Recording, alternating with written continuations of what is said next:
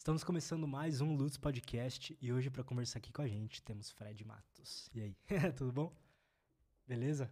Prazer estar aqui, feliz. Obrigado, cara, por ter aceito o convite. É, o tema, assim, a gente pode abordar outras áreas assim, mas claro. o tema principal que eu vi ali que você fala é sobre relacionamento, né?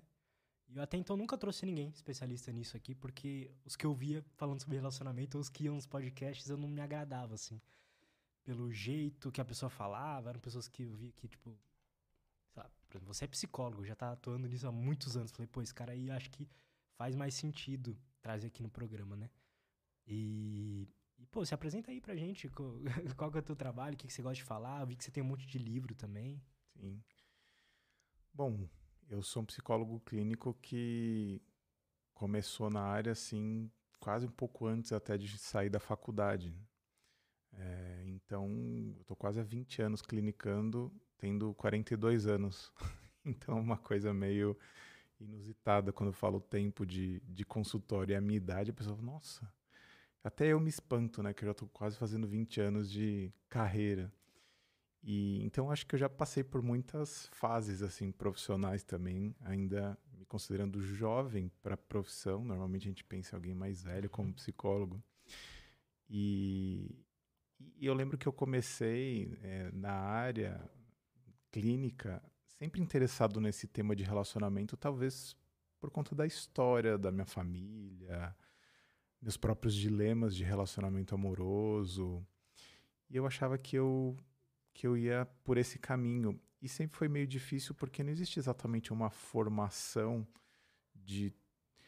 Existe terapia de casal, né? Formações nesse sentido, mas eu não me lembro logo da minha formação de temáticas nesse sentido. Então, no começo, você vai, por meio de livros, do seu próprio processo terapêutico, supervisão, você vai se inteirando desse caminho, mas não tinha nada muito específico. Eu via poucas pessoas falarem. As referências que eu tinha da minha época de moleque na psicologia não falavam exatamente sobre. E eu comecei a falar mais sobre isso. Mas meu primeiro livro nem foi sobre esse aspecto, foi sobre sombra da personalidade. Eu estudei muito Jung, né? Eu sempre achava interessante esse aspecto sombrio da é personalidade. Quer dizer, por que, que, as pessoas, por que as pessoas faziam mal? Esse é o subtítulo do, do livro. É... Então, é... começou por aí. O segundo livro, quando eu comecei, eu atendi também durante muito tempo adolescentes talvez assim pela, pela idade, talvez a proximidade. E na época eu escrevi um livro chamado Mães que Amam Demais, que falando um pouco sobre esse super, super proteção em relação aos filhos e como isso pode ser problemático tanto para as mães que se sobrecarregam quanto para os filhos e para a própria estrutura da família, né, as dinâmicas de casal. O terceiro livro eu queria falar sobre desapego. E uma demanda, às vezes, que acontecia muito em consultório era pessoas querendo se desligar de um relacionamento mais difícil e não conseguiam. E aí eu escrevi o livro Como Se Libertar do Ex. que na verdade é um livro que fala sobre desapego. Uhum. Como, como você se desligar de uma relação que você está um pouco obcecado, e aí, por conta desses livros, a editora Alta Books, na época, que faz aqueles livros da série para leigos. Violão, amarelinho? Amarelinho. Violão para leigos, uhum. francês para leigos. Eles, falam, eles me chamaram. É, eles falaram assim: a gente selecionou alguns profissionais que falavam desse tema, a gente gostou de você, a gente queria que você fizesse a versão brasileira do, do livro americano. Mas a gente queria que você fizesse do zero porque a gente viu o livro e não tem nada a ver com a cultura brasileira. É outra maneira de ver o mundo, relacionamento. Interessante. E aí, para mim, foi muito desafiador. E eu acho que naquela época eu, eu, eu trouxe muito da experiência clínica, de leitura, de cursos. E aí eu meio que fiz um, uma bíblia dos relacionamentos, num certo sentido, que foi pegar a ideia de relacionamento e dividir em partes, explicar ponto a ponto. Foi muito rico para mim tornar aquele conhecimento que, é que parece tão abstrato e instintivo, porque afinal de contas todo mundo se relaciona, transformar aquilo num, em algo didático que desse para explicar. Afinal de contas, o que é um relacionamento funcionando bem, o que é um relacionamento quando não vai bem. Isso deve ter arrumado quebra-cabeça na tua é, cabeça, né? É, foi um, foi um esforço, assim, de... Tem uma estrutura, né? Aquela série para leigos, então tem que ter uma quantidade de capítulos.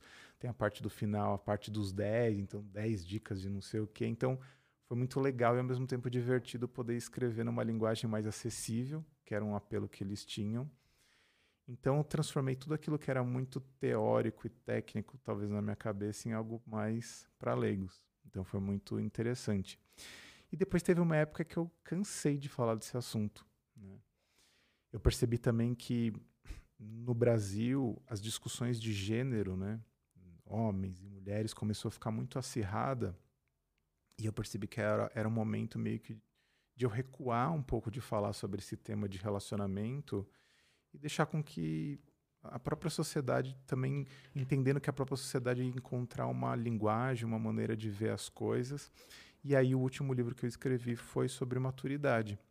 Porque eu sempre brinquei que o meu foco, é, em última instância, é o trabalho de maturidade e o relacionamento amoroso é um dos caminhos pelos quais eu utilizo para poder falar sobre esse tema. Entendi. E eu falei, por que não falar então sobre maturidade? E aí eu lancei o livro Maturidade Emocional, só que daí, depois de lançar o livro, no meio da pandemia, à medida que ela foi cedendo, eu percebi que era interessante voltar a falar sobre esse tema, tendo em vista um monte de confusão e de polarização e de radicalidade de todos os lados para falar sobre esse assunto. Então eu retomei um pouco meu xodó de falar de relacionamento e tenho falado mais atualmente sobre isso. E, e, e, como é que a gente. Como é que você pode fazer uma introdução ao tema relacionamento pra gente? É difícil, né? Mas para mim o relacionamento amoroso é, é, o encontro de pessoas em busca de, é, de felicidade. De uma maneira bem simplista. Agora, a maneira com que isso vai acontecer vai depender das pessoas envolvidas, do histórico pessoal delas, das afinidades que elas têm, das divergências que elas têm, dos tabus, dos conflitos, de um monte de variáveis que vão implicar na prática a felicidade ou a infelicidade com cara de felicidade que elas percebem na relação. Porque nenhum casal vai se admitir infeliz, né? Todo o casal vai se, vai se perceber tentando viver e fazer as coisas. Só que como cada um tem um repertório, cada um tem um jeito de entender e sentir, na prática, o que a gente vê não é necessariamente uma coisa muito feliz. Às vezes a gente vê jogos de poder, a gente vê um monte de pequenas neuroses, um pouco de, um, um monte de pequenos ataques, revanches, expressões problemáticas das, das próprias emoções, uma comunicação truncada. Mas, em última instância, um relacionamento amoroso é essa, esse espaço de possibilidade de felicidade, onde você tem o desejo como uma das possibilidades de expressão, e você tem uma vida possível uh, adiante. Mas, obviamente, quando a gente olha caso a caso, a gente vai ver que esse relacionamento em busca de felicidade toma uma característica muito particular. É porque relacionamento é talvez uma, um dos pilares do ser humano, né, cara? E talvez o mais complexo de todos, né? Uhum. A gente precisa, né? De um jeito ou de outro, de alguma forma ou de outra, a gente precisa de relacionamento para para se perceber, é como se fosse uh, o fundo e a forma. A, a, o nosso senso de identidade, o nosso senso de pertencimento se dá nas relações. Se dá também nesse contraste onde eu me percebo como alguém separado a partir da característica do outro. Então, uma das funções, por exemplo, da, da relação, alguns pensam, mas por que eu tenho que me relacionar? você não tem nada. você não precisa nada. Mas uma das possibilidades no relacionamento é exatamente você descobrir aspectos sobre você mesmo. Não é que é uma coisa utilitarista, mas você vai descobrir coisas sobre você. Na medida em que você se expõe, o outro contrapõe, na maneira que você fala e o outro rebate, você também vai descobrindo coisas sobre você. Você vai descobrindo quem você é, quem você não é, quem você poderia ser, quem você gostaria de ser, quem você rejeita ser, na medida que você também vai convivendo com o outro e tentando esse ajuste. Talvez o maior problema dos relacionamentos amorosos caia na, na ideia de que a pessoa precisa ser quase que uma extensão da nossa própria personalidade. Como assim? Como se eu quisesse que a pessoa fosse uma convergência em relação àquilo que eu sou. Como se ela como se eu quisesse que a pessoa se tornasse cada vez mais parecido com aquilo que eu acho que eu sou, né? Então eu falo que eu gosto de tal coisa e a pessoa eu também eu vou fazer tal coisa, a pessoa também quero. Uhum. Essa fantasia de convergência absoluta, de concordância absoluta, de, de semelhança, de, de similaridade absoluta, de aceitação absoluta, é, faz com que as pessoas nos relacionamentos enlouqueçam. É, porque quando a pessoa mostra uma característica própria dela, uma tendência diferente, uma forma diferente de perceber o mundo, a gente entende aquilo como um problema para o relacionamento. A gente entende aquilo como, ai, não sei se, não sei se esse relacionamento é para mim, porque eu acho que no fundo a gente tem um pouco da mítica do da alma gêmea no final das contas como se fosse uma confluência perfeita. Então, às vezes a pessoa tem uma fantasia, eu queria que a pessoa me aceitasse como eu sou. Quem você é? Né? O que, que seria aceitar o que você é? O que, que seria aceitar, inclusive, as coisas ruins que você tem? Seria a pessoa como se ela fosse um fã-clube da sua personalidade? Seria uma coisa meio da pessoa é, ser devota do que você fala. Então, essas fantasias que não são muito claras da, da, das pessoas no relacionamento é que criam muitas das brigas, das confusões, das comparações injustas com outras pessoas, com outros casais, uhum. porque elas não entendem, às vezes, a riqueza que existe na diversidade humana e, e, nessa convivência que, que pode ser complementar, ainda que diferente. Mas existe um certo limiar ali onde, onde os dois vão ser bem parecidos, né? Em alguns aspectos. Eu acho que até por conta da de estar tá convivendo juntos no mesmo ambiente, tá? Aquilo vai começando a um vai puxando algumas características do outro, o outro vai pegando as características do outro, né? Sim, sim, existe uma confluência, né? Onde os rios se encontram ali e você percebe que existem certos valores, certas certas predisposições, certas manias, certas certos jeitos de se estar no mundo. O problema é quando a gente quer transformar a pessoa num projeto que a gente inventou dela para nossa vida. Então eu começo me apaixonando por uma pessoa pelas características únicas que ela tem e no meio do caminho eu vou querendo que ela se transforme no que eu fantasiei que ela deveria ser.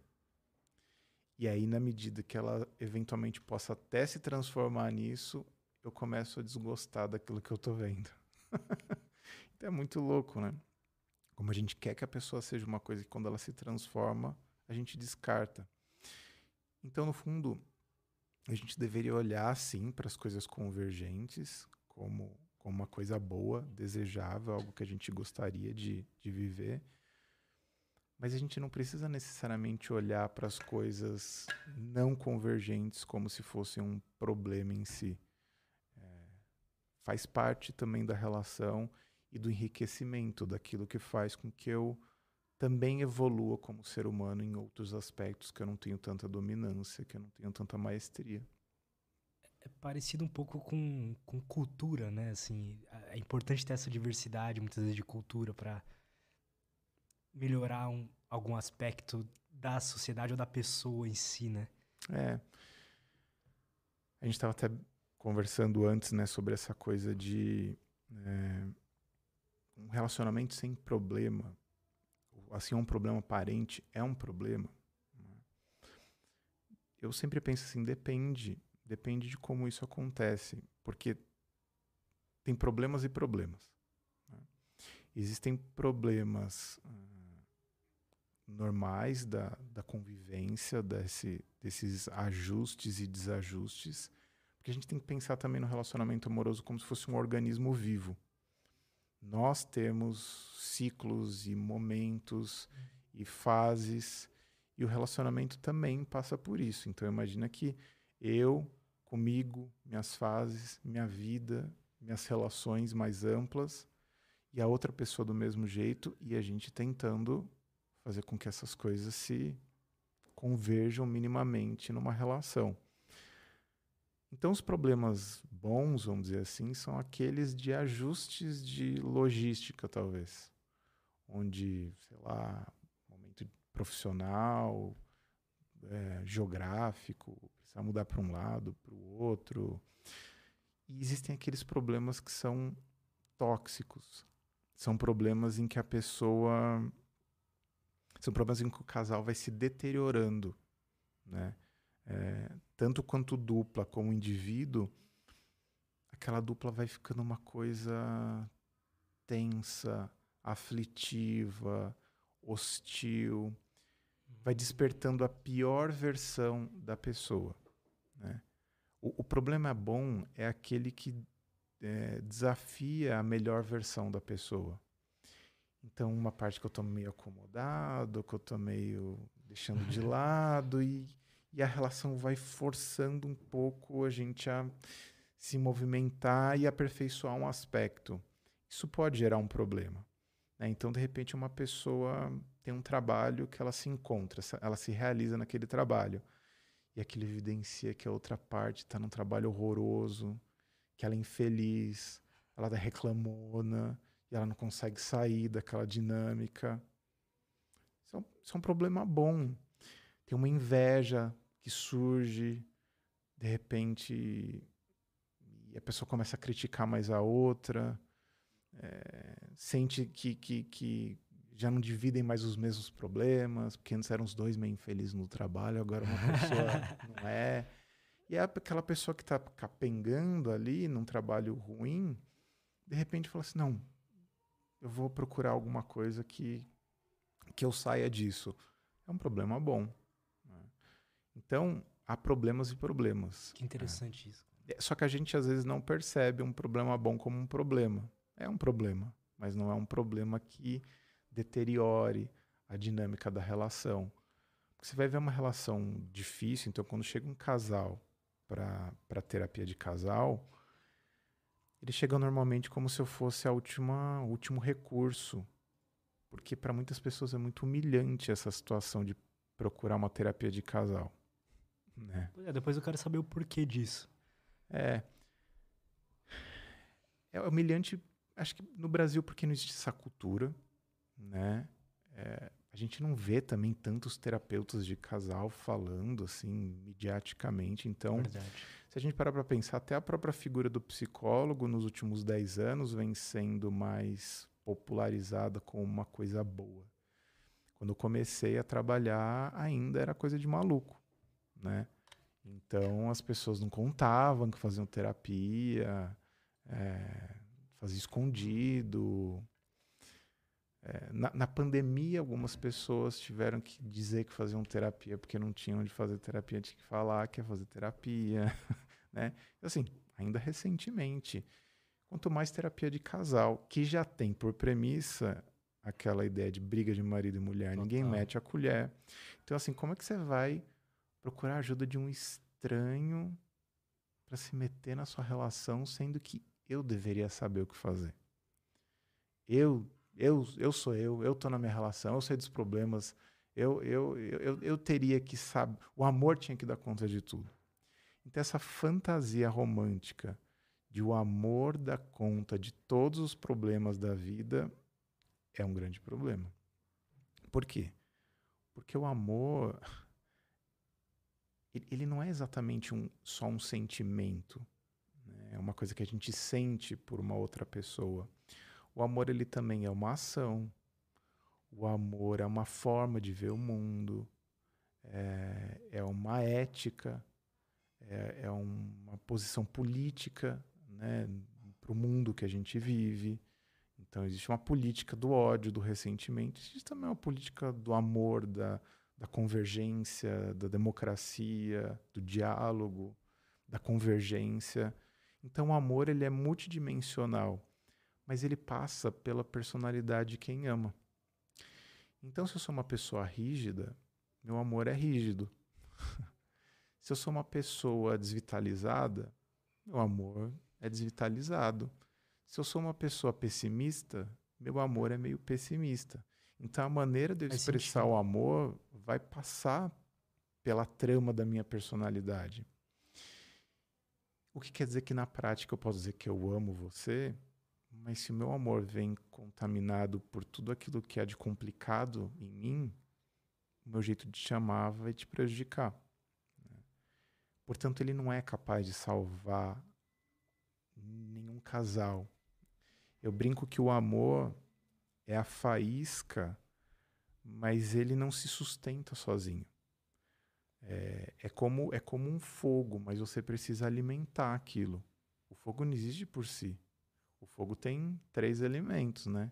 Tem lá a madeira, o oxigênio e o calor. Se você tira uma dessas coisas, o fogo não tem existência por conta própria. O amor é assim também. Então, o amor ele precisa de uma relação sólida. O amor ele precisa de uma relação de base que sustente essa vida dos dois e sustente o amor. Então, se o relacionamento ele não está bem uh, cuidado, o amor não dá conta de tudo. Então, quando as pessoas pensam na ideia de uma terapia de casal, elas, elas se sentem humilhadas porque elas entendem que o amor delas não deu conta de tudo portanto elas fracassaram. Então elas ficam com a sensação de que aquele amor pode ser pequeno, de má qualidade, mas não tem a ver com amor. Tanto é que eu falo pouco sobre amor em terapia de casal nesse sentido. Em algum momento eu vou falar, mas enquanto ação. Quer dizer, o que, que a gente faz para esse relacionamento ser bom? Que acontece nesse relacionamento que ele é satisfatório? Ou como esse relacionamento potencializa as pessoas envolvidas?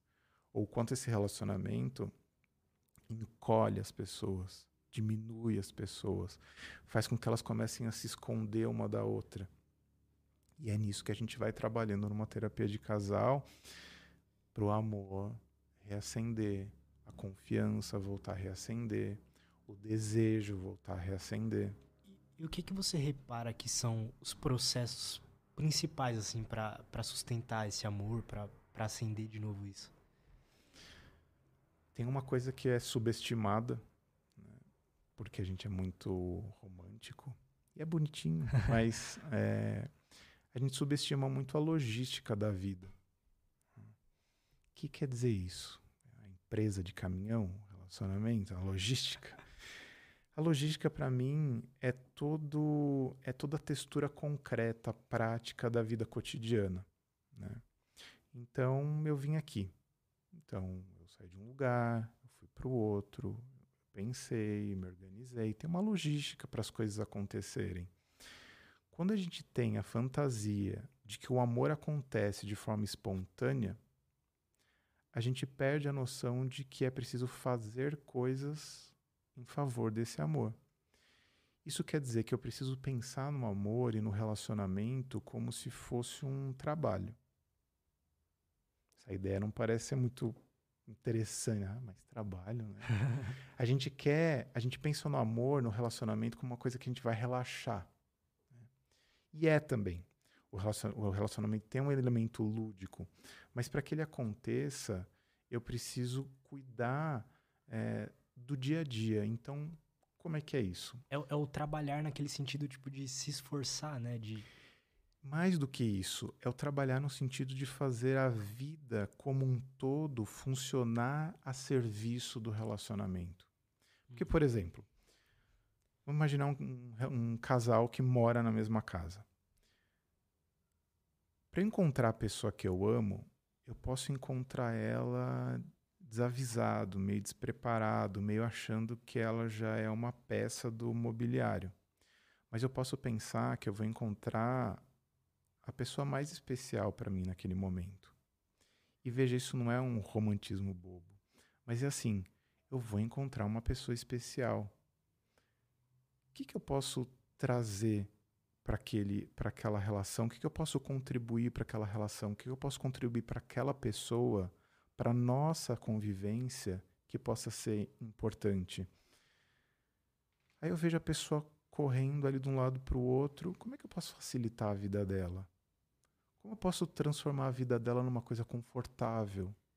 Que ela esteja com tempo de qualidade, com uma cabeça boa o suficiente para a gente também ter uma boa convivência. A gente acha, por exemplo, que assistir lá o seriado no fim do dia acontece num passe de mágica. Mas para isso você tem que ter a conta do, do streaming paga, você tem que ter lá a TV, você tem que ter computador, você tem que ter uma estrutura, você tem que ter tempo de qualidade para aquilo. E para isso tudo acontecer, você precisa pensar na sua vida como um grande projeto pessoal de alguma maneira. Porque senão você tem um tempo ruim de qualidade, a maneira com que você passa seu dia interfere em como você vai encontrar a pessoa no fim do dia. Então não adianta eu passar um dia horroroso, mal, reclamando, com a cabeça sabe, no inferno e achar que eu vou encontrar a pessoa e as coisas vão, por um passe de mágica, melhorar. Lógico que eu não preciso pensar desse jeito todo santo dia, mas eu preciso pensar com alguma frequência no relacionamento como se fosse uma parte tão fundamental da minha vida como o trabalho. Porque é, né? Exato. é um pilar muito importante. Exato, porque o trabalho ele me dá o senso de realização, ele paga minhas contas, ele ocupa o meu tempo, mas o relacionamento é, é aquela parte da minha vida é, que está desinteressada de, todo, de, de, toda essa materialidade, mas ela, mas ela é, é aquele ponto de segurança, aquele ponto de apoio meio que fundamental para a gente se sentir é, pertencendo, vivo, querido, apreciado. Você pode até não gostar do seu trabalho, mas carregar isso também para o seu relacionamento, você está dando um tiro no pé. Porque o seu pelo menos o seu relacionamento precisa ser uma parte muito bem preservada na sua vida, porque é a sua vida pessoal. Né? Às vezes o trabalho você não tem como necessariamente escolher tanta, com tanta facilidade o que você faria. Apesar de venderem essa ideia de que você pode sempre trabalhar com o que você ama. Às vezes você não consegue, mas pelo menos na sua vida pessoal, trate aquilo como uma coisa preciosa. Porque é aquela pessoa que vai conviver os dias difíceis com você, os dias fáceis. Então, como que você quer, por exemplo, é, no começo do relacionamento, o tesão ele acontece sem você pensar. Porque simplesmente tem a paixão, você tem você tem aquela, é, aquela presença física que imediatamente te, a, te a, aciona, mas com o tempo você precisa ter uma vida que facilite aquilo. Você precisa ter uma vida que crie condições para o momento sexual. Ele não acontece espontaneamente. Ele precisa ser pensado, ele precisa ser incitado. E para isso você precisa ter tempo de qualidade, você precisa ter uma relação boa, você precisa ter uma conversa convergente. Mesmo que você tenha, tenha que contar uma desgraça, mas tem uma convergência ali que pode incitar desejo. Mas tudo aquilo precisa estar tá pronto. E a gente não pensa no relacionamento a longo prazo como a gente pensa a nossa carreira profissional. E aí o relacionamento vai deteriorando de um jeito que a gente não percebe. As pessoas vão conversando pouco, vão interagindo menos, elas vão simplesmente cuidando da, da logística só de sobrevivência, mas elas não implementam qualidade, elas de repente não saem, não conversam com outras pessoas, elas ficam enclausuradas naquilo. E aí o relacionamento vai se deteriorando, as pequenas neuroses vão acontecendo. Então quando a gente vê esses reality shows, né, que todo mundo fica lá confinado, por que, que acontece aquilo? Porque você passa muito tempo com as pessoas, uma olhando para a cara da outra, você começa a encontrar uma coisa que não funciona, você começa a ficar meio paranoico, você começa a ficar esquisito, e quando você vai ver, você está implicando com uma coisa que você não implicaria. Um relacionamento amoroso é a mesma coisa. Então você precisa pensar no relacionamento como esse espaço de convivência quase que sagrado, precioso, no qual você vai fomentar o melhor da pessoa e o seu próprio, para evitar que o amor desapareça. Quando você vê um relacionamento, seja na clínica, ou você observa que tá naquela fase que você falou hostil, não, já não estão mais se falando tanto, meio que cada um pro seu lado. O que que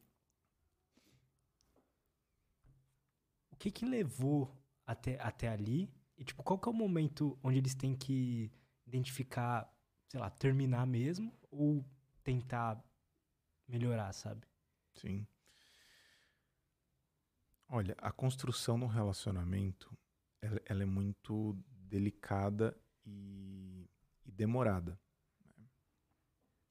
Eu acho que quando um casal vem procurar terapia, eu sempre peço para ele uma trégua. Para o casal, peço uma trégua de tempo. Vocês precisam nos dar tempo para desenvolver um projeto dentro dessa, desse relacionamento. Você não pode estar tá com a faca no pescoço ali e falar assim, ó, ou essa terapia funciona em um dia, em uma semana ou fim. Você demorou para chegar naquele ponto, né? Tanto a parte boa quanto a parte ruim do relacionamento demorou para chegar ali. Então, para poder reverter um quadro muito complicado, se for possível reverter, você também precisa de um trabalho duro, longo, que demanda uma energia, uma disposição de você empreender ele, tendo em vista que as coisas não vão mais acontecer espontaneamente, como lá no começo. Então agora vocês vão ter que colocar uma intencionalidade numa relação que estava acontecendo de forma desintencional e caótica. E aí a gente vai começando, eu, eu pelo menos eu vou tentando ver em que momento de vida essas duas pessoas estão. Porque às vezes pode ser um momento de divergência de ciclo pessoal.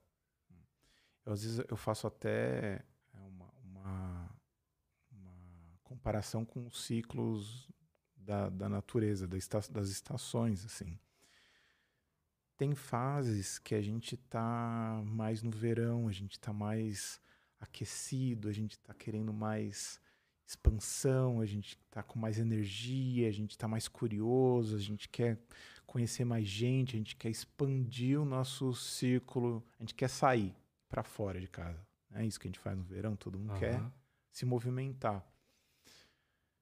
Tem fases que a gente tá meio que na primavera, que a gente tá mais cultivando ali o, o jardim, a gente está cuidando daquilo de uma maneira mais. está fazendo algumas coisas florescerem, a gente está numa fase mais de calmaria, que costuma ser, por exemplo, o começo de uma relação que. que é do começo para o meio, vamos dizer assim, que a gente está mais cuidando. Tem fases que a gente está numa fase de inverno, que a gente está meio hibernando, a gente está mais indisponível, a gente está mais menos acessível, a gente está mais indisposto, mais infeliz às vezes até. E, e a gente está tentando delimitar mais o que, que sou eu, o que, que é o outro. Né? E tem fases de outono que a gente está mais contemplativo, que a gente está mais soturno, a gente está buscando mais uma solitude, a gente está tentando encontrar o nosso, nosso momento, o nosso espaço no mundo, A gente está tentando se ver com os nossos demônios. E às vezes o casal ele se encontra durante muito tempo em fases distintas. Né? Então eu tento identificar em que fase que a dupla se encontra. Depois eu, eu, eu começo a tentar visualizar onde que eles ainda têm pontos de convergência. Né? Porque eles, eles quando a gente está em crise, a gente só percebe o que não está funcionando. Mas tem todo um histórico que fez com que aquilo funcionasse até o ponto de começar a ter dificuldade. Uhum. Depois eu vou tentando fazer um trabalho, vamos dizer assim, de restaurar a visão sobre o outro. O que, que, que seria isso? É uma fase em que eu vou eu vou entendendo o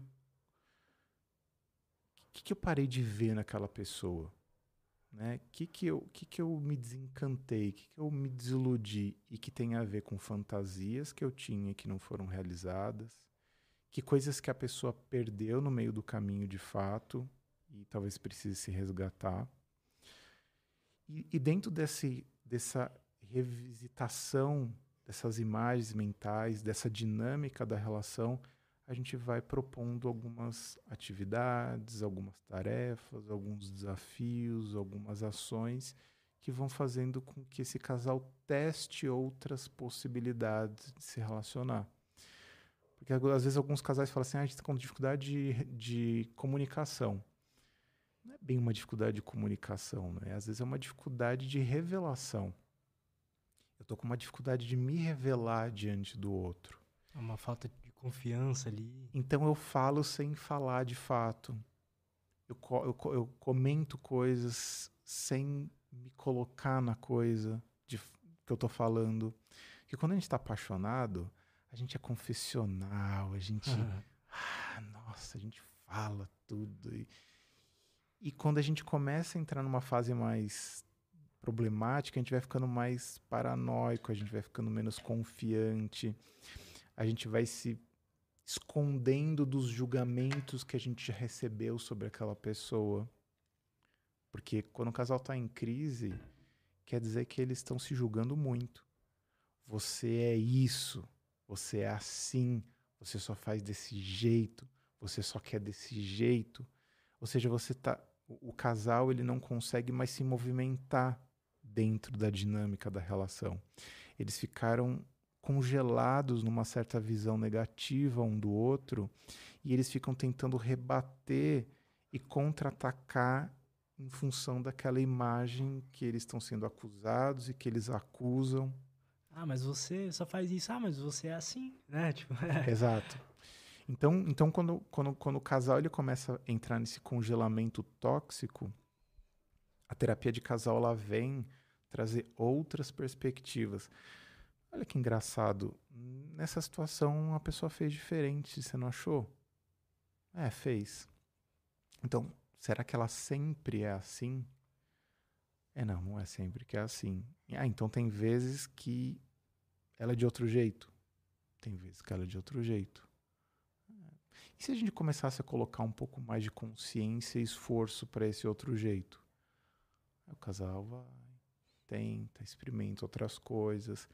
E aquilo vai liberando eles daquele congelamento, daquela trava, daquele julgamento.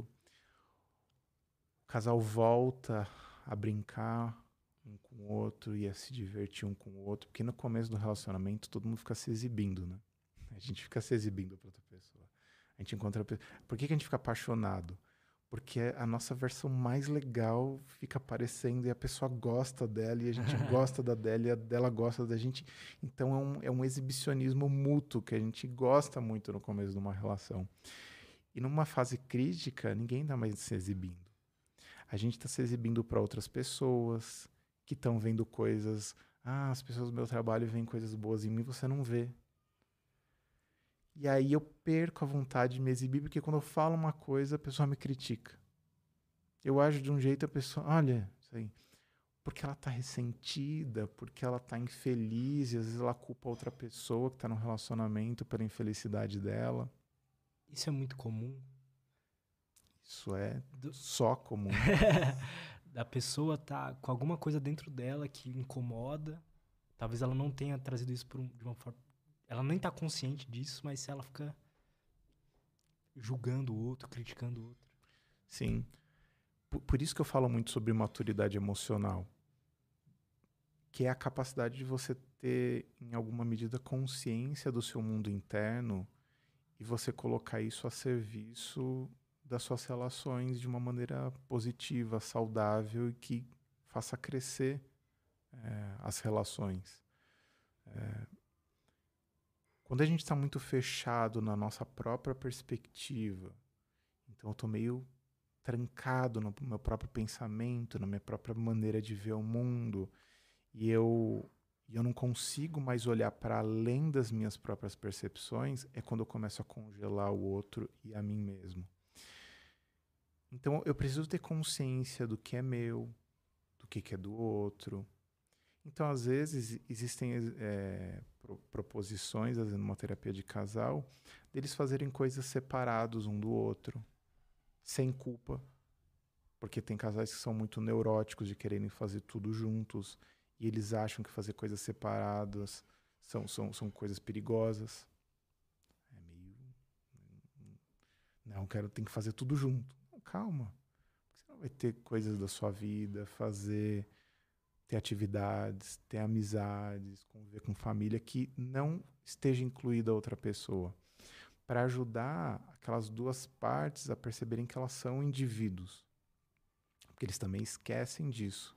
Eles ficam tão, tão presos nas dinâmicas de casal e tão neuróticos, tipo um reality show ali, que eles não conseguem perceber que eles são indivíduos que têm vontades diferentes e que às vezes resgatando essas vontades diferentes, eles podem voltar para a dinâmica de casal com um brilho diferente.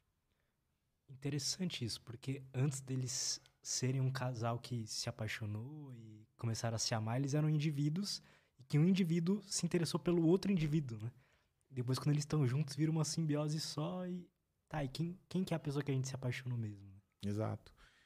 Para mim, um relacionamento saudável é aquele em que duas partes viram uma e, no entanto, permanecem duas. Né? É, ou seja, você tem dois, você tem um e você tem ou, um outro dois. Né?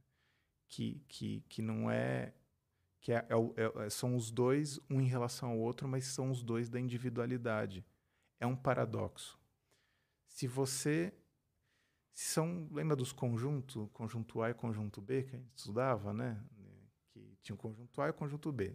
Se é muito separado, o casal é um casal desconectado, frio. Se eles são muito juntos, também não tem diferenciação. Então, o casal ideal é aquele que transita entre épocas e fases mais conectados, menos conectados mas tem um movimento. Eu, tenho a sensação de que a relação ela tem a ver com ação e tem a ver com movimento, com logística.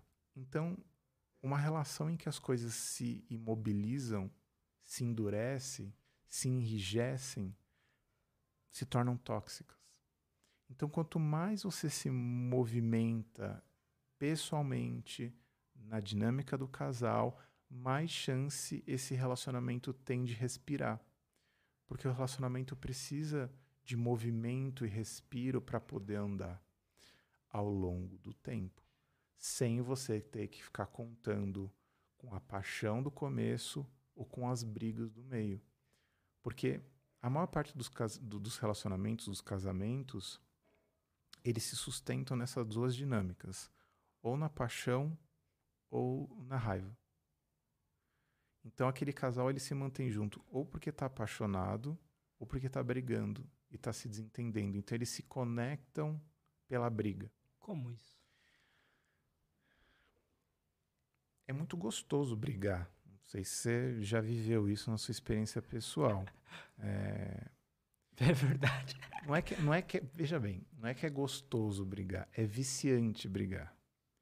E esse vício faz parecer ser gostoso. Porque na briga você volta a sentir coisas. Né? Você, você fica inflamado, você fica emocionalmente ativado. Então você acha que isso parece algo apaixonado. Então você cobra coisas da pessoa, a pessoa cobra uma coisa de volta e você julga a pessoa, a pessoa julga você de volta, você sente superior à pessoa, a pessoa sente superior a você. E, naquela disputa você sente vivo de novo e aquilo tira você talvez de um certo tédio que você está vivendo. Hum. Então tem casais que se ativam pela treta. Então ficam tretando o tempo todo. Eles estão entediados, eles brigam para poder se reacender, às vezes para se conectar sexualmente. Você está fazendo uma cara meio que não, eu tô, eu tô achando interessante isso. É, parece uma coisa meio maluca, né? meio contraintuitiva. Tipo, não é possível que tem gente que faz isso, mas é, é a gente busca movimento dos jeitos mais estranhos possíveis. né? Então, às vezes, a gente quer reacender as nossas emoções por partes ruins da relação. E às vezes um casal é capaz de se manter por anos juntos nessa picuinha, nessa briga, porque não sabe viver bem, nem como indivíduo, nem no relacionamento amoroso. Você acha que isso pode ter a ver com uma falta de, de repertório comportamental mesmo? De tipo, de não saber o que fazer mesmo? Sim. Que às vezes é só falar, oh, por que vocês não tentam tal coisa? Pô, é verdade, nunca tinha pensado nisso. A realidade é que a gente não sabe bem ser feliz. Porque pensa, a desgraça é uma coisa muito óbvia. Né? A gente vê isso o tempo todo acontecer em noticiário, é, as pessoas fofocam desgraça, os filmes tratam é, desventuras, porque basicamente a literatura e o cinema se dá num recorte aventuresco dos personagens, né? Quem entende disso, assim, é sempre um ponto de, de desconforto é raro você ver um filme, um livro em que as pessoas estão numa tarde de terça-feira. Não, não tem. É, é sempre um alto e baixo, assim, muito intenso, né? Que é próprio da, da, da, da escrita, do, dos roteiros, né? Os personagens, eles têm impasses, dilemas, dores, e tem que lidar com uma determinada... Então, o arco dramático, vamos dizer assim, das produções, ela sempre tem um elemento de conflito. Total. E a gente não sabe dizer como as coisas vão bem. Às vezes a pessoa na terapia fala assim: ai, eu não tenho nada para dizer. Tô bem. Eu falei: pois vamos falar disso. Porque é importante a gente saber qual é a textura do bem-estar, a textura da felicidade, a textura de como as coisas vão quando elas vão bem. Me conta o que, que, você tem feito. Ah, é verdade. é, eu tenho, sei lá, tenho tentado praticar alguma atividade física. Eu comecei a faz, fazer aula de violão.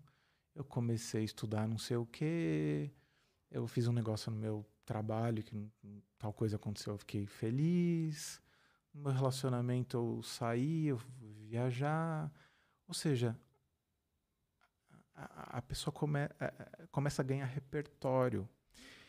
E a gente a gente defende muito a, a, sagrada família, mas a verdade é que a, a, família ela é a base também das nossas maiores desventuras e, e infelicidades, né?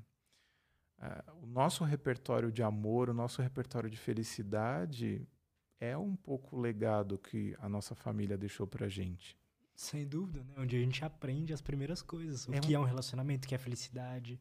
É onde a gente aprende a amar e desamar. E dependendo do quão, do quão clara essa relação foi, do quão feliz essa relação foi, ou não, a gente meio que se baseia por aquilo porque é o nosso repertório emocional. É, existem famílias que são pautadas pela tristeza, pela perda, pelo luto, porque, sei lá, quando a criança nasceu, a, a, a própria mãe da mãe morreu. E aí aquela criança nasce num contexto doloroso. Ou houve um aborto, ou um filho morreu cedo, ou Cara, pensa até uma separação dos pais, né? É, mas a separação não, às vezes não é um problema em si. O problema é quando isso, verdade. como isso acontece. É bom a gente puxar isso mais para frente. Então tem famílias que são pau- pautadas pela tristeza. Tem, tem famílias que são pautadas pela festividade eufórica, enlouquecida. Então todo mundo precisa estar bem o tempo todo, animado o tempo todo, com bebedeiro o tempo todo, uma coisa meio efusiva. Tem famílias que são pautadas pela raiva, então pela raiva, pelo ressentimento, pelo ódio, pela briga, pela cobrança. Tem famílias que são pautadas pela pela virtude, pela regra, pela rigidez, pela ideia de perfeição, de todos bem aprumados, rosadinhos, felizes, penteados. E aí tem aquela rigidez, aquela tensão no ar. Então, olha, quantas texturas a gente já está falando aí de, de relacionamento. Agora imagine isso reaplicado numa, numa- na ge- geração atual. Isso porque a gente não está nem falando das questões de gênero, né? De como o machismo fez com que os relacionamentos dos nossos pais fossem aquelas coisas horrorosas do marido dominante, a mãe, o pai dominante, a mãe submissa, insatisfeita, fe- infeliz, e você vendo aquilo acontecer, você como filho querendo intervir naquela dinâmica, se identificando com um, ficando com raiva do outro, querendo salvar um, fugindo do outro. E nisso a gente sobrevivendo como dá, fora isso, escola, e amigos, e adolescência. A vida não é simples.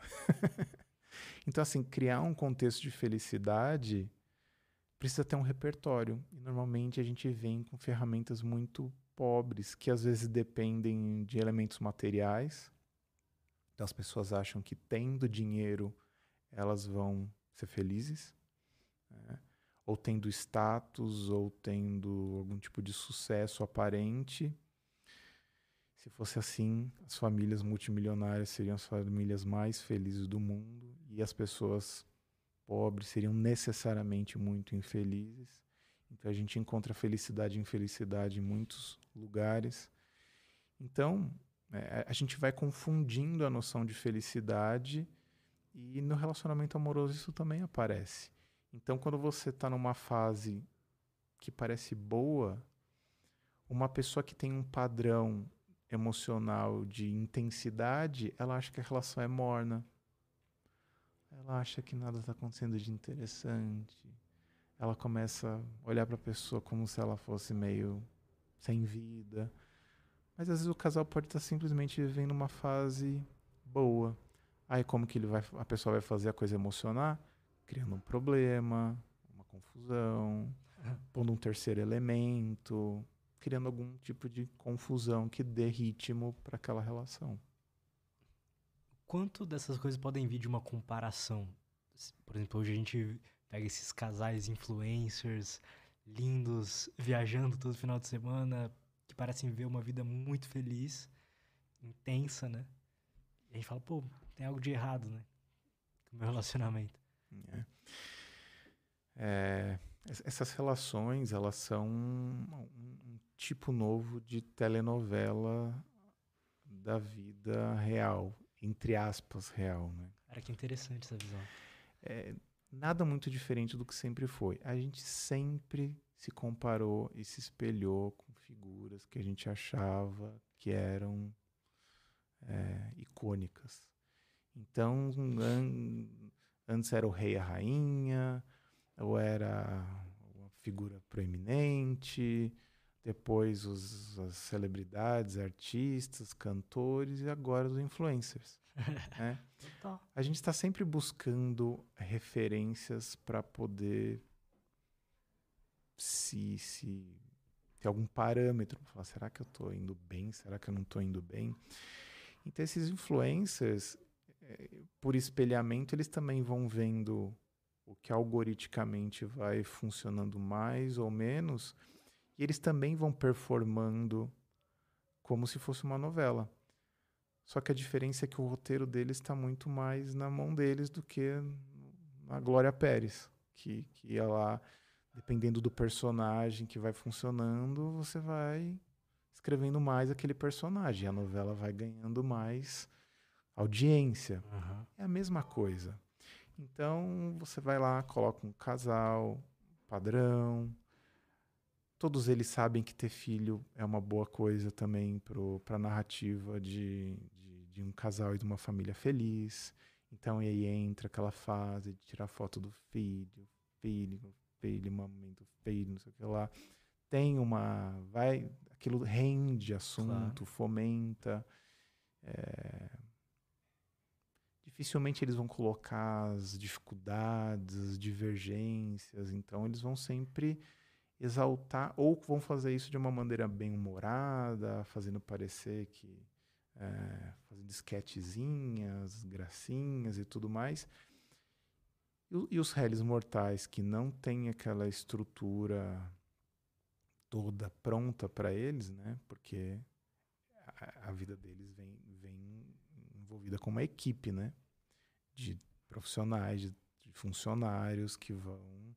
É, cinco babás, cinco empregados, cinco motoristas, o jatinho, não sei o quê, blá, blá, blá, que é essa logística que eu falei que às vezes é facilitada por essa empresa que vira. Uhum. Porque a vida deles vira uma empresa. Só que também tem esse outro contraponto que eles não falam. Né? A gente acaba atendendo pessoas de todos os tipos, inclusive essas pessoas no, no, no, consultório. A gente sabe que tem um lado B dessas histórias maravilhosas, que existe, essa, existe uma pressão sobre eles, existe a pressão deles serem felizes, porque afinal de contas a felicidade deles vende, tem patrocinador para a felicidade deles, então eles também se sentem sobrecarregados por aquilo. Eles são humanos com contradições com dilemas, tudo igual, todo o resto. A diferença é que o holofote está sobre eles e aquela é a profissão deles. Então, se a profissão da pessoa comum capengar, é, vai. Agora, se a vida deles pessoal capengar, aí aquilo tem um impacto no faturamento, no produto que vai lançar, Total. na coisa que vai acontecer. Então, assim, o casal não pode ser muito infeliz quando tá para lançar um produto de, uma, de algum da dupla. né?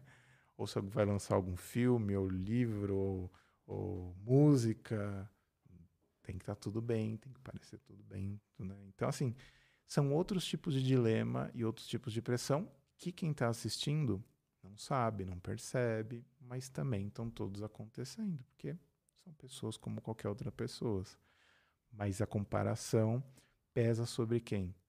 Pesa sobre quem sente que a vida tá toda escangalhada lá e comum e não tá acontecendo nada demais e a gente tinha que estar tá viajando mais e fazendo mais coisa. É, Olha, eu, eu, acho que até antes, né, da internet isso sempre existiu, né? A gente via se comparar com o outro casal que vai na, naquele jantar de casais e sempre. tal. Sempre. É, a coisa mais gostosa que os casais fazem quando vão no jantar com outros casais é quando saem do, do, do jantar, né? E aí vão, Ai, você viu? Fulano, fulano, não sei o que lá. Eu não faço, a gente não é assim. A gente quer sentir melhor ou invejando. Ai, você viu? Fulano, não sei o quê. E você, desse jeito, não sei o que lá. É, a gente faz essas comparações. São, são meus parâmetros dos grupos que a gente convive, frequenta, participa.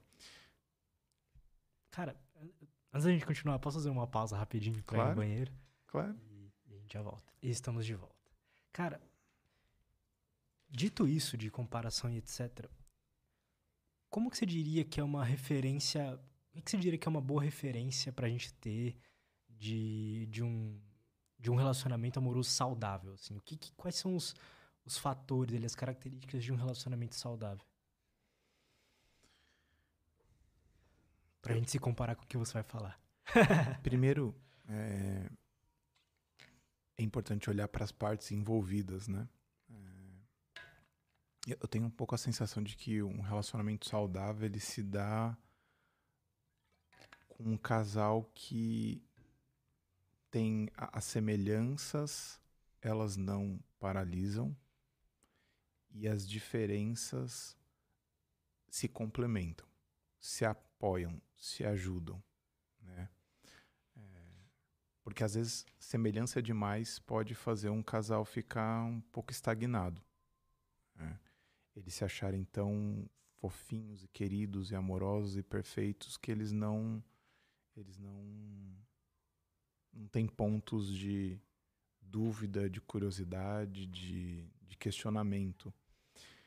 E isso não raramente costuma acontecer com aqueles casais muito jovenzinhos que começam muito jovens e, e passam muito tempo juntos. E eles se formam é, como pessoas na relação.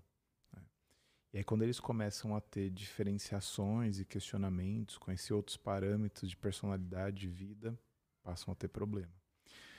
Então, as semelhanças elas não podem ser muito, não deveriam ser muito paralisantes. E, e as diferenças é, é interessante que sejam diferenças que se ajudem. E, e, normalmente a gente vê as diferenças como se fosse um, um, um problema, como eu tinha dito. Então, vamos imaginar que uma pessoa é mais viajandona e a outra é mais pé no chão. Existem virtudes na, na maionese e existem virtudes no pragmatismo. Então, aquela pessoa que viaja muito, ela pode ser uma pessoa mais imaginativa, mais sonhadora, talvez mais esperançosa, mais positiva. E aquela pessoa pragmática, ela pode ser, em alguma medida, mais desconfiada, mais utilitarista em algum nível. E ela faz a coisa acontecer. É interessante essa, essa, essa, essas características. Lógico, eh, se a pessoa mais imaginativa puder conseguir ter um pouco mais de pragmatismo, é interessante. E aquela pessoa muito pé no chão começar a sonhar um pouco mais, é interessante. Mas essas diferenças podem ser complementares. Uma pessoa que é mais expansiva, sociável, e a outra que é mais introvertida. Ou seja, a pessoa mais introvertida ela pode trazer a outra para olhar um pouco mais para dentro. E a extrovertida pode fazer a outra olhar um pouco mais para fora. Então, ter esse elemento de equilibração. Essa palavra nem existe. a ideia de equilíbrio, às vezes, dá um pouco uma. A gente tende a transformá-la numa coisa estática, né? Eu gosto de inventar a palavra porque equilibração, ela parece que tem um movimento, você puxa mais para cá, você tem um centro de gravidade, mas você consegue se movimentar. Então, então para mim um, um casal, vamos dizer assim, maduro, é um casal que ele, ele consegue se movimentar em muitos caminhos. É, eles não são presos exatamente a um papel só. E isso se estende para a pessoa individualmente. É, então, toda vez que você se acha muito uma coisa, você fica preso naquele personagem. Isso também pode ser um problema para o casal, porque o casal vai ficar se reafirmando de um determinado jeito e não podendo ser de um determinado outro. E a vida muda, os ciclos mudam, as coisas se transformam, o mundo muda e você também precisa se transformar, se remodelar, se, se, se descobrir ao longo do tempo e explorar aspectos que de repente estavam subutilizados em você. Então, essa, essa capacidade de você se, se transformar e explorar toda a sua potencialidade, isso como casal também é uma coisa interessante. É, é como se essa essa esse negócio de o casal às vezes tá muito estático e tal, é, é quase que fosse uma uma busca por controle, né? Eles não querem arriscar nada novo, né? Não querem Exato. ter algo diferente um do outro, porque ele quer saber exatamente como que o outro funciona, né? E quando você quer ter controle, você vai ter jogos de controle. Você vai ficar checando a pessoa, você vai ficar monitorando ela, você vai ficar fazendo controle de qualidade, você vai ficar criticando se acontece alguma coisa diferente, você vai podando a pessoa, Você vai querendo dizer como ela tem que falar, como ela tem que ser, como ela tem que agir. Você vai querer determinar com quem ela vai conversar, o que, que ela vai gostar ou desgostar. E nisso, de novo, a gente vai murchando. Ou seja, as partes, quem controla e quem é controlado está sob o mesmo tipo de controle. E quando vai ver, as duas partes passam a não se gostar, porque você também não gosta da sua versão dominante, controladora, que fica inspecionando. Ninguém gosta de ser carcereiro, no final das contas, o tempo todo. E aí as, a relação vai deteriorando, vai virando uma coisa tóxica. Uma relação também que, que eu vejo como madura é, é uma relação em que, que vai além do próprio casal. Né? É, é uma relação que se estende para além da dinâmica dos dois.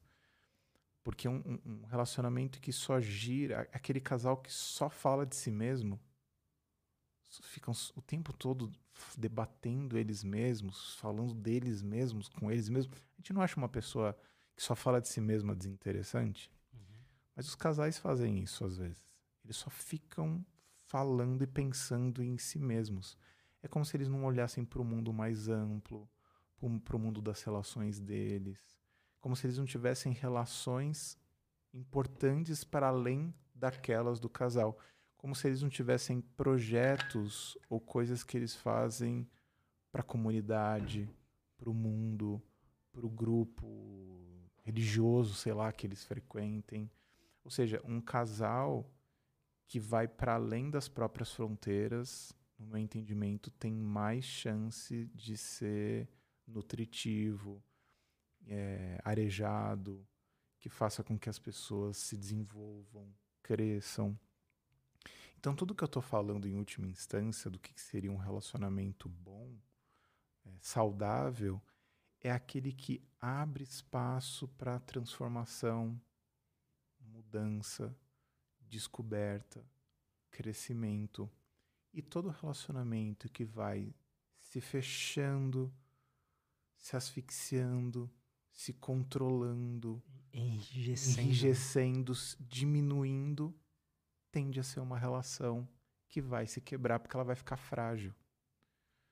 Ou seja, quanto mais bases esse relacionamento tiver, mais forte ele vai ser.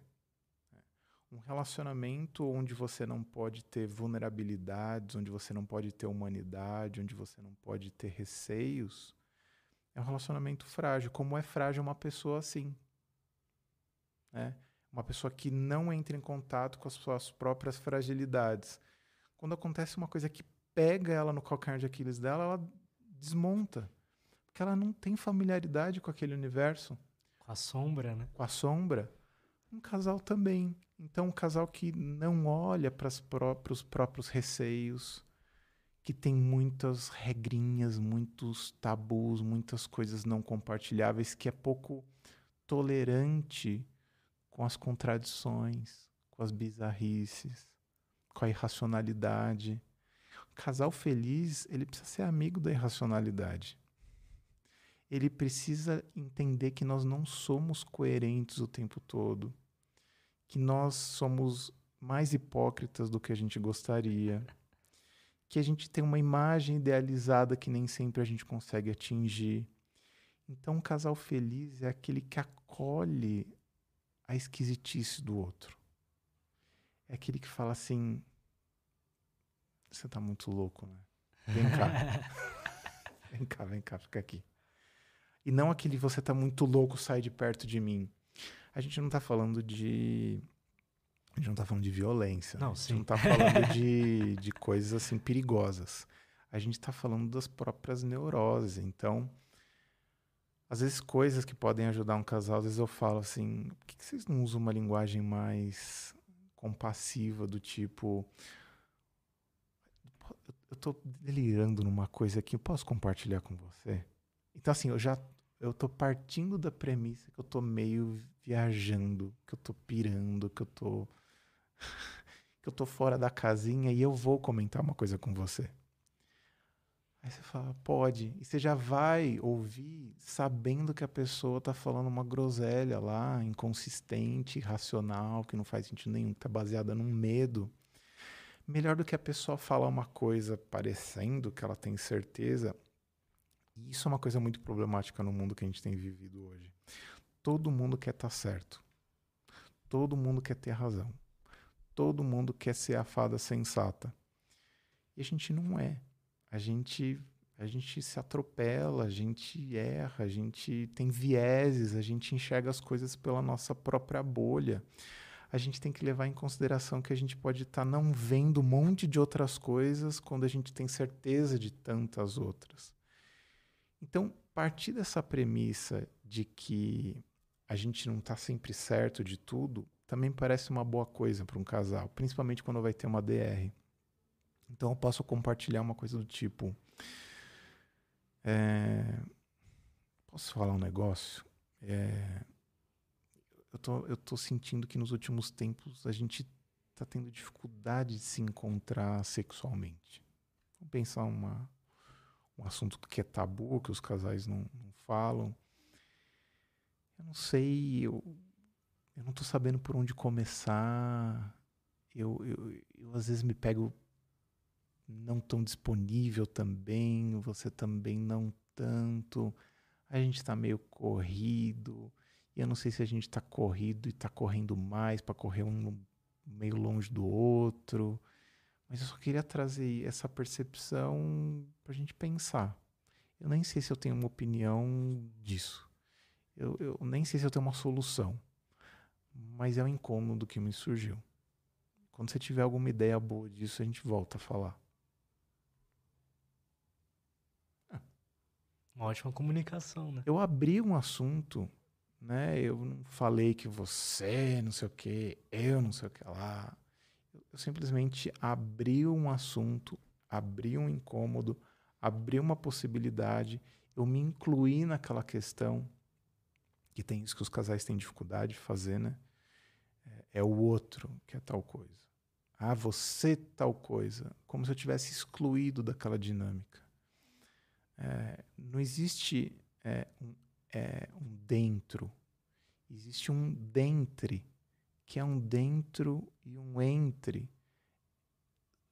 A relação ela é sempre uma dinâmica, ela é sempre uma complementação em algum nível. É, é sempre uma dupla sertaneja. Tem sempre um revezamento de vozes ali. Então nunca é uma voz só. Então ninguém é ninguém é dominado se não tem um dominador, ninguém é um salvador se não tem uma vítima. Então tem dinâmicas que, que acontecem ali que sempre se dão em dupla. Então toda vez que eu vou trazer uma questão do relacionamento, eu sempre tenho que pensar em nós. Nós, nós, nós, como que é a gente, como é que nós, nós. Então tirar um pouco dessa linguagem do você. Ah, porque você é tal coisa, você faz tal coisa eu posso descrever em termos de nós. Você notou que a gente tem uma tendência a tal coisa? Você já, você já percebeu que quando eu falo tal coisa, você fala tal coisa, a gente, quando a gente vai se ver, a gente está em tal outra coisa? Essas linguagens in, inclusivas, é, elas, são muito positivas para uma relação, porque elas vão abrir de fato um espaço de convergência onde o outro pode falar assim: ah, você tem razão. Sabe que eu estava me sentindo meio rejeitado também por você? Sabe que eu estava com um pouco de raiva do que você tem feito? Sabe que eu estava com um pouco de inveja? E achei você muito felizinho, muito felizinha ali. E sabe que eu estava cansado de tudo? Sabe que eu não. Sabe que eu também eu não estou conseguindo nem transar comigo mesmo? sei lá, quantas possibilidades podem surgir. Sabe que eu sabe que eu tava meio que olhando para fulana lá e sonhando acordado, achando que a vida podia ser diferente ali, mas eu, eu sei que eu gosto de você. Quantas conversas boas podem surgir de um ambiente aberto para confissões? E os casais não criam bons espaços para confissões mútuas. Como se tornar uh, alguém que o seu parceiro se sinta à vontade em, fazer essas confissões, sabe? Eu acho que deve ter a ver com também você fazer confissões, né? Às vezes quando você. Porque a questão não é que é o. Talvez eu tenha feito a pergunta errada, porque a questão não é que você às vezes tem que dar o espaço, é, é você se mostrar vulnerável também, né? Você precisa ser o espaço. Você precisa ser o espaço de confissão. Então pensa no dia a dia, se eu for uma pessoa intriguenta, praguenta, julgadora, treteira, eu, eu, eu, eu, brigando no trânsito, brigando no trabalho, brigando na vida, brigando comigo, brigando com você, como é que eu vou me mostrar um espaço de abertura? O tempo todo eu estou me mostrando uma pessoa inacessível, dura, implacável, julgadora. Como é que eu posso querer ser visto como alguém que é acolhedor, que vai ser compreensível, que vai acolher uma dificuldade sua, em especial se essa dificuldade for contra mim. Como é que eu vou querer que a pessoa que eu amo diga que está incomodada com a minha felicidade e está com inveja? Ninguém queria sentir isso. Sim. Ninguém queria sentir uma coisa horrorosa, ninguém queria se perceber sendo uma pessoa horrorosa. Então, assim, ter um relacionamento onde você encontra espaço para compartilhar sua pior versão é um oásis. Você não vai encontrar isso em lugar nenhum. Por que, que muitas pessoas traem? Porque elas encontram no amante, na amante, aquele espaço onde ela pode falar tudo que ela é, as piores coisas mais horrorosas. E a pessoa, como está do lado de fora, despretensiosa, ela ouve, não julga, apoia, poxa, mas não sei o quê, poxa, sei lá. Aí você vai vendo naquele amigo, naquela amiga do trabalho, um canal de mais aceitação do que você vê na pessoa com quem você está se relacionando. Não faz sentido, mas na nossa cabeça faz porque a gente acha que a gente tem que ser uma determinada. A gente, a gente tenha, de novo, né, um problema do amor romântico, que é achar que o amor acontece a partir das nossas virtudes.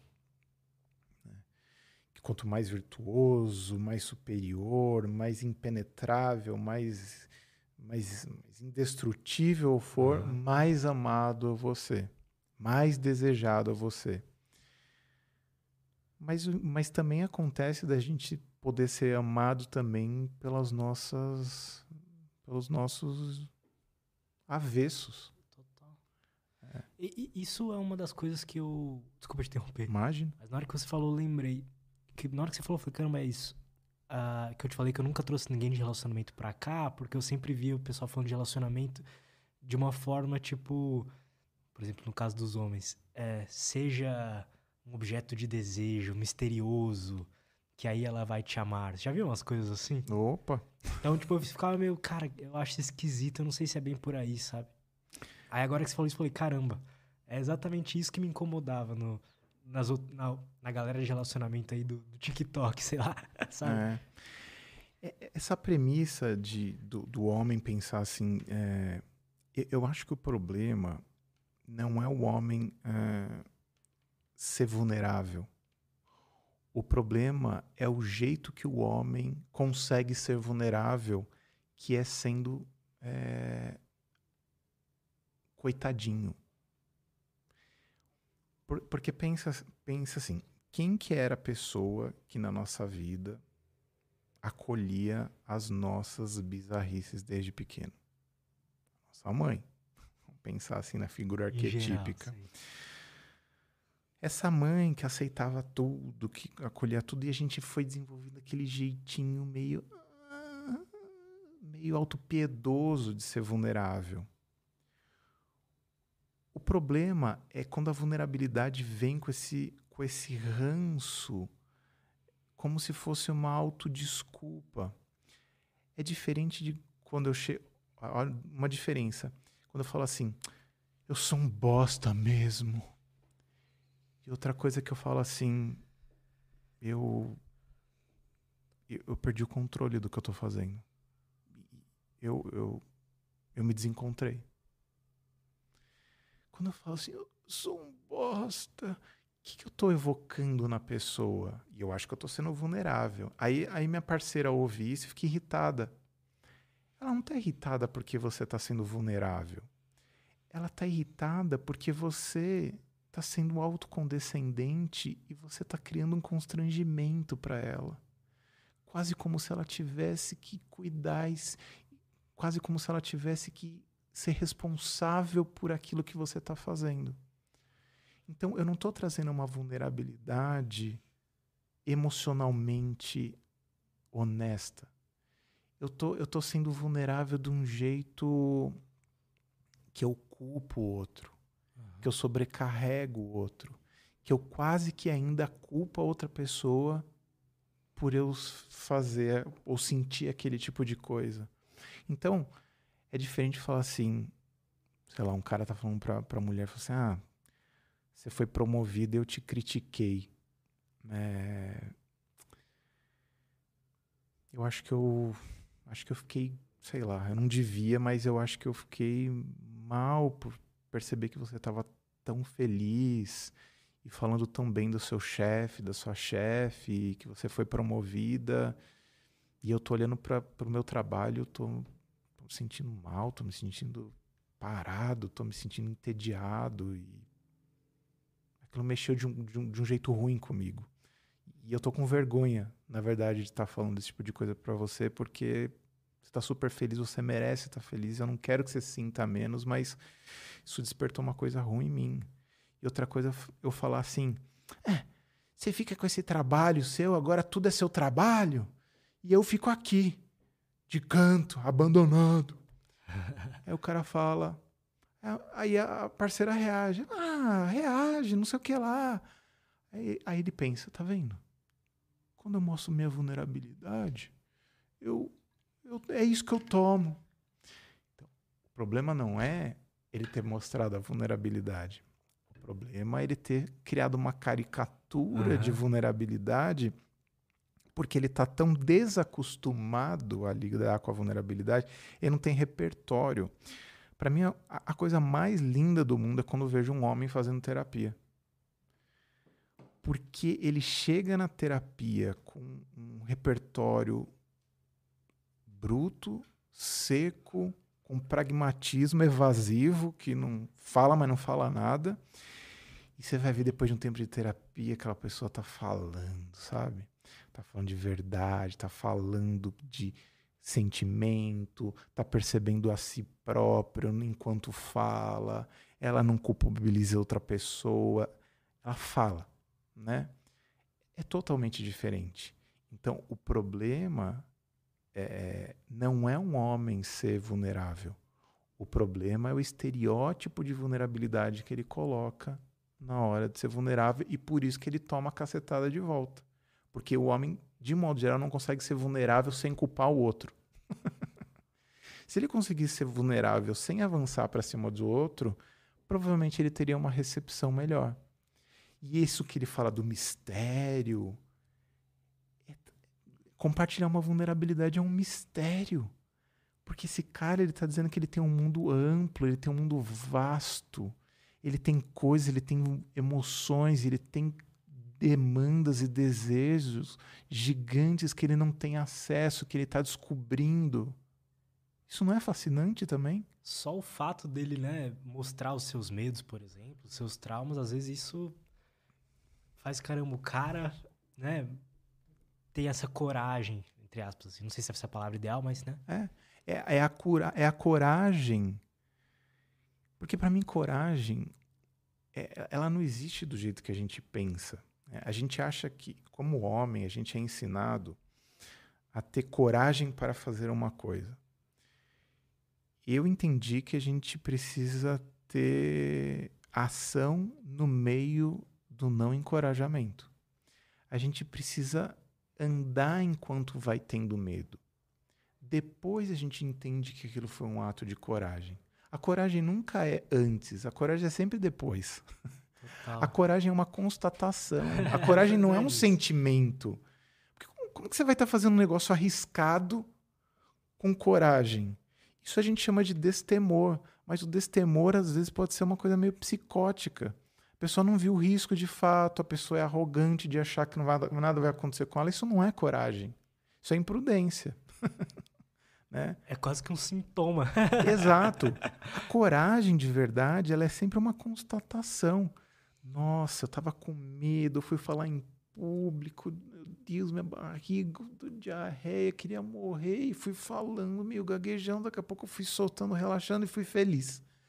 Nossa, que coragem que eu tive. Mas pera, mas você estava com medo? Como é que era a coragem? A coragem é sempre uma constatação. Então ela nunca é uma coisa antes, isso, ela é né? sempre uma coisa depois. Porque a coragem nesse sentido ela é mais uma virtude, ela não é um sentimento. Então a gente não pode ficar esperando coragem para poder fazer as coisas. E a gente, como homem, a gente acha que coragem é você estar completamente pronto antes de agir.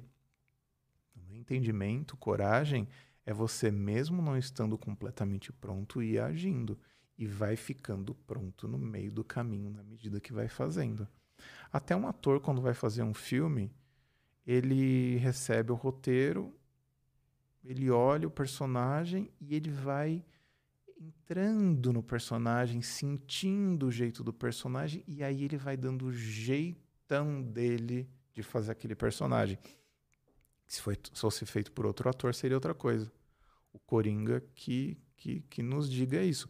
Cada, person... cada, cada ator que fez o, o Coringa deu para o mesmo personagem uma fisionomia diferente. Então ele foi encontrando o personagem no meio do caminho, ele não estava pronto antes de começar o filme.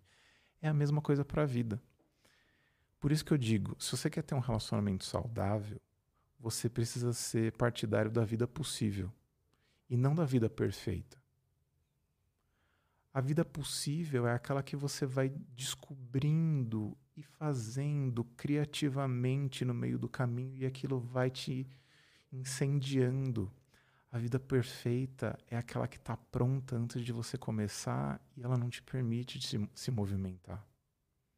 Então, quando você está atrás da vida perfeita, você vai ter uma vida infeliz, porque você vai ter uma vida sem ação, sem nenhum tipo de risco, sem nenhum tipo de movimento, sem nenhum tipo de crise, sem nenhum tipo de efeito colateral.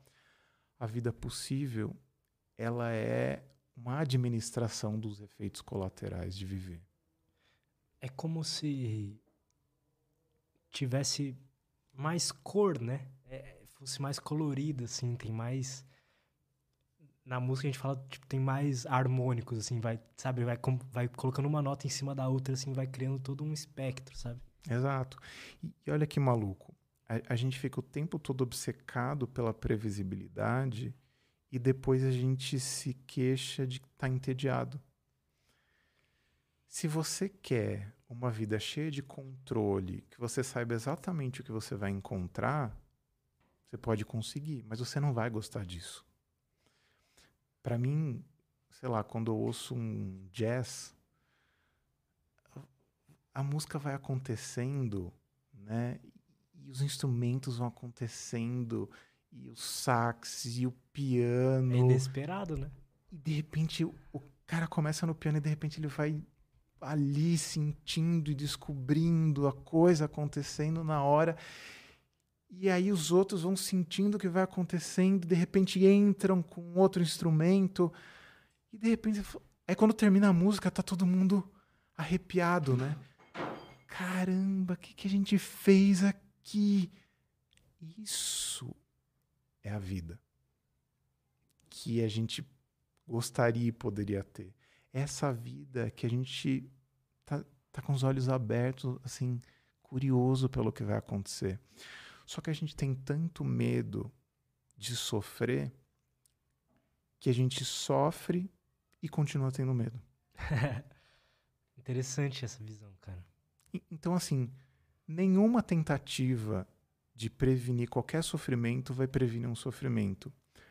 Primeiro, porque a gente tem um roteirista muito ruim na nossa cabeça. Pensa um pouquinho comigo. Pensa no maior sofrimento que você teve na sua vida. Não precisa dizer qual é. Nada do que você podia ter imaginado antes previu aquilo. Mesmo quando você fala assim, quando tal pessoa morreu, você não tinha condições de saber como seria aquela pessoa morrer. Mesmo que você tivesse, ah, se pessoa morrer, você não sabe como é a experiência da pessoa morrer de fato. Porque o que, que vai acontecer quando a pessoa vai morrer de fato? A pessoa vai estar tá ali na sua frente. Ela vai estar tá se despedindo, ela vai estar, tá, o corpo dela vai estar tá mudando, você vai estar tá em contato com aquela verdade, sentimento do que está acontecendo. Ela vai olhar para você, você vai olhar para ela, vocês vão dizer coisas e vão não dizer coisas. Aquilo tem é 3D, tem cor, tem cheiro, tem tem música, tem silêncio. Mas quando a gente tem medo, o medo só vê desgraça ele não vê essa tridimensionalidade da vida. Ele não vê que naquela morte tem gente junto, tem gente amando a gente, tem gente apoiando a gente. Então, no meio de uma dor, você também tem amor, você também tem esperança.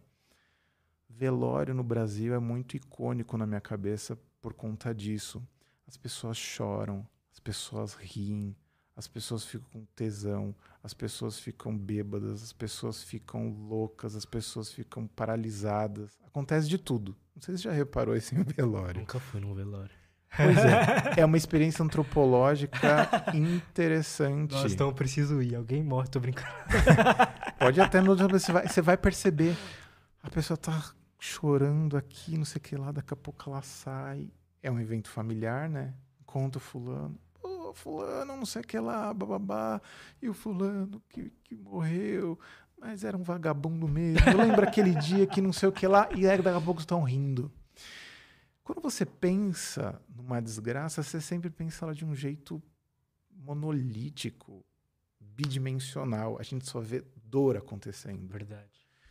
Então, nosso roteirista interno, ele sempre é muito ruim quando pensa em desgraça. Então, quando a gente pensa que vai se preparar para uma desgraça nunca é uma coisa interessante. Quando a desgraça acontece, ela é sempre melhor do que qualquer fantasia que a gente fez dela. Portanto, a gente não está preparado, porque não precisa estar preparado. Porque se você ficar se preparando, você vai estar tá cansado, desgastado.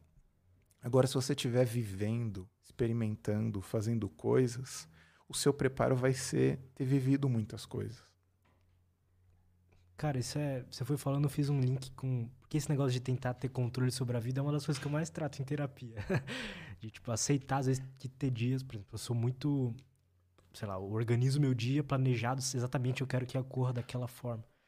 E aí agora eu tô tentando me livrar um pouco disso, por exemplo, nos domingos, de ser um dia onde eu não planejei nada, né? Só que é um trabalho constante, porque eu nunca aprendi isso, sabe? Tipo assim. E aí, até em outras áreas da minha vida, assim, na questão aqui do próprio podcast, é, ou de um encontro familiar, encontro com os amigos, eu sempre tento saber mais ou menos o que vai acontecer.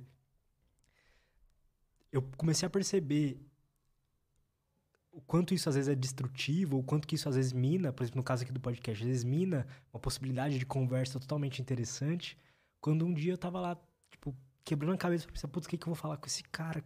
pensando em pergunta, eu falei assim: ah, não aguento mais, foda-se. Vou ir assim no flow, no feeling. E foi maravilhoso. Aí comecei a, a praticar isso mais vezes e eu comecei, comecei a perceber a, a beleza que é o descontrole também, né? O, o caos, assim. Os, os, os, os, budistas já falavam isso, se eu não me engano, né? Aceita o descontrole, né? Você não tem controle sobre isso. Exato, porque assim, pensa. Você sabia que a gente já tá falando de desgraça nessa altura da nossa conversa? Eu também não. Pois é, exato. então, assim, só que de repente vai, surge, aparece, a gente começa a falar de relacionamento. Então, percebe que também tem um elemento imponderável no relacionamento que a gente também tem ignorado hoje em dia, tamanha a nossa obsessão por fazer escolhas perfeitas.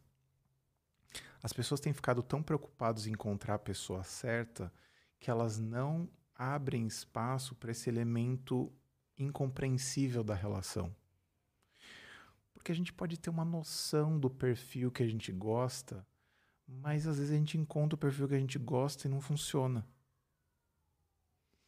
E aí a gente encontra um perfil que a gente nem imaginou que poderia gostar e aquilo dá uma liga que depois a gente não sabe mais como sair. e é, é isso que a gente chama de amor. Então, em última instância, o medo do amor, nessa nossa tentativa de ficar controlando tudo, faz com que a gente tome, queira tomar decisões controladas, racionais, ponderadas, fada sensata, e a gente esquece de, desse elemento orgânico, primitivo, irracional, incompreensível, mutante que existe na vida e nos relacionamentos. Então, eu, eu entendo que hoje uma das grandes crises nos relacionamentos é essa mentalidade de performance que a gente tem. Porque quando eu falei de logística, algumas pessoas podem ter pensado que eu estava falando de performance. Mas quando eu falei de logística, é abrir espaço para a mágica acontecer. Né? Então, se você vai num show de mágico, o mágico uhum. preparou o território, mas ali na hora é a mágica que vai acontecer. Se você não prepara o território, nem a mágica não acontece. Total. Então você precisa ter a base, você precisa, você precisa estar com a casa organizada, com a louça lavada, com a comida feita, para a mágica acontecer.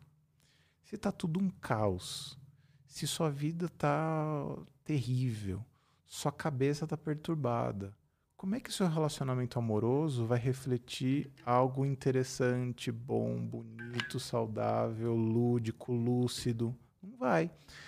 Vai ser uma casa de maluco ali que você vai se sentir constrangido, infeliz, culpando o outro, culpando si, ficando culpado.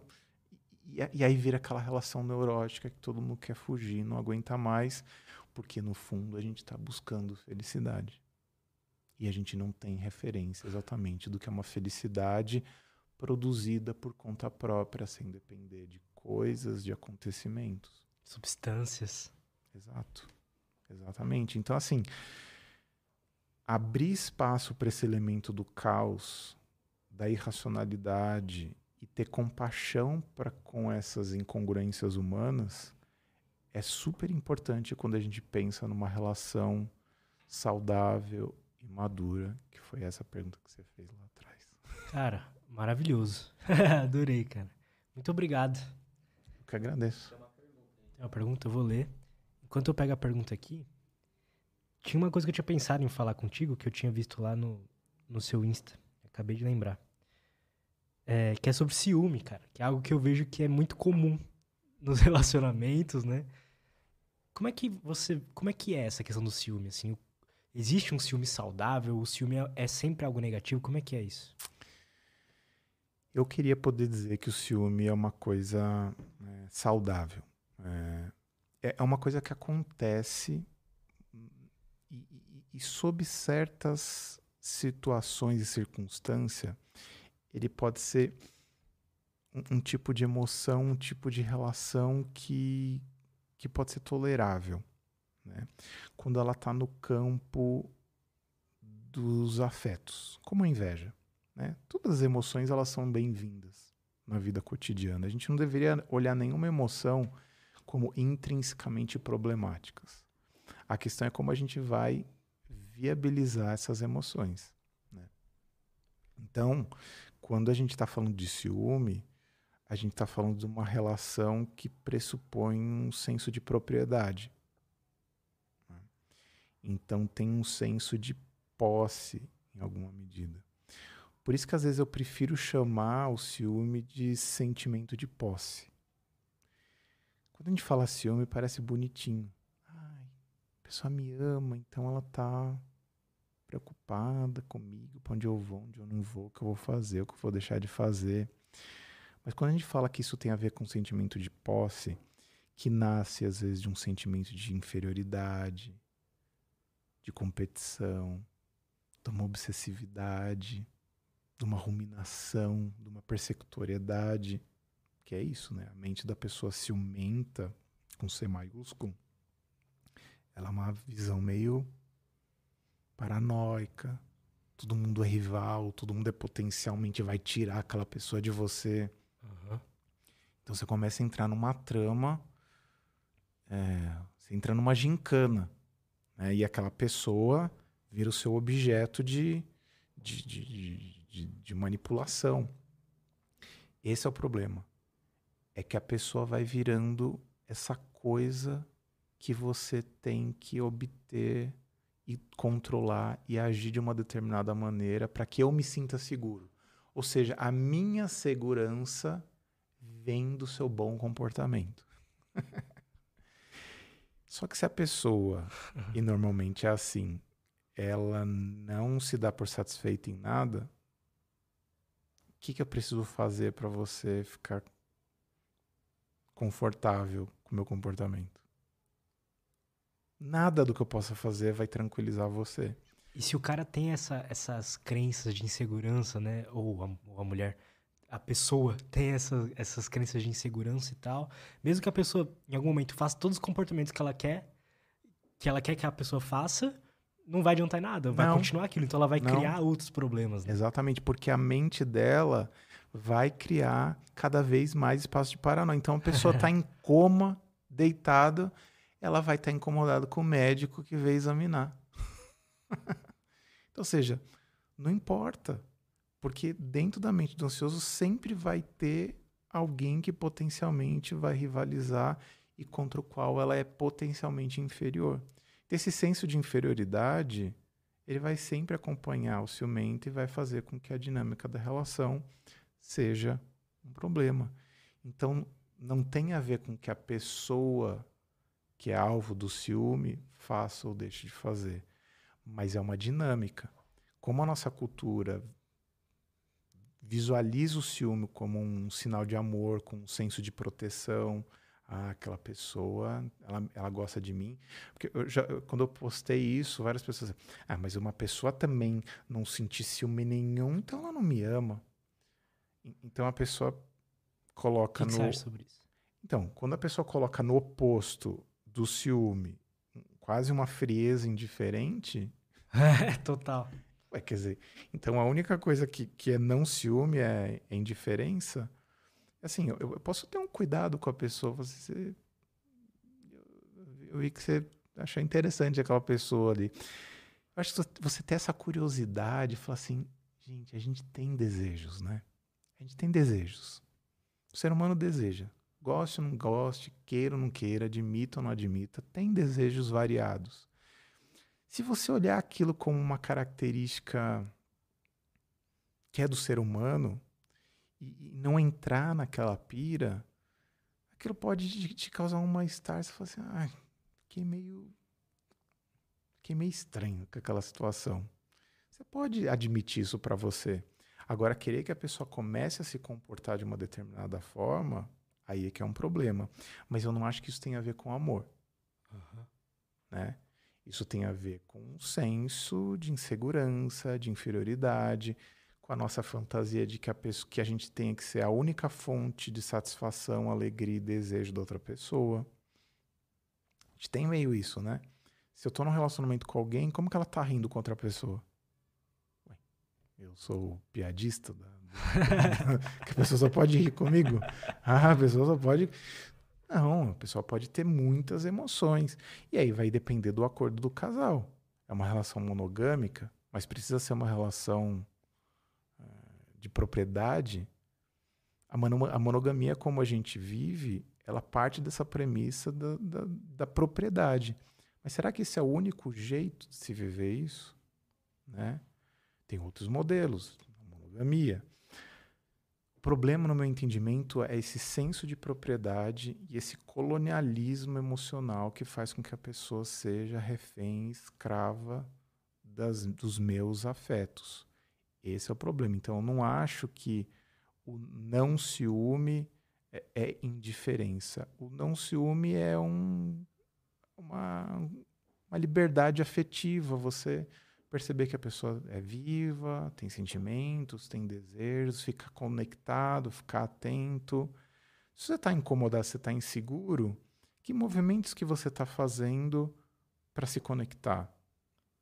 Que movimentos que você está fazendo para poder se perceber interessante?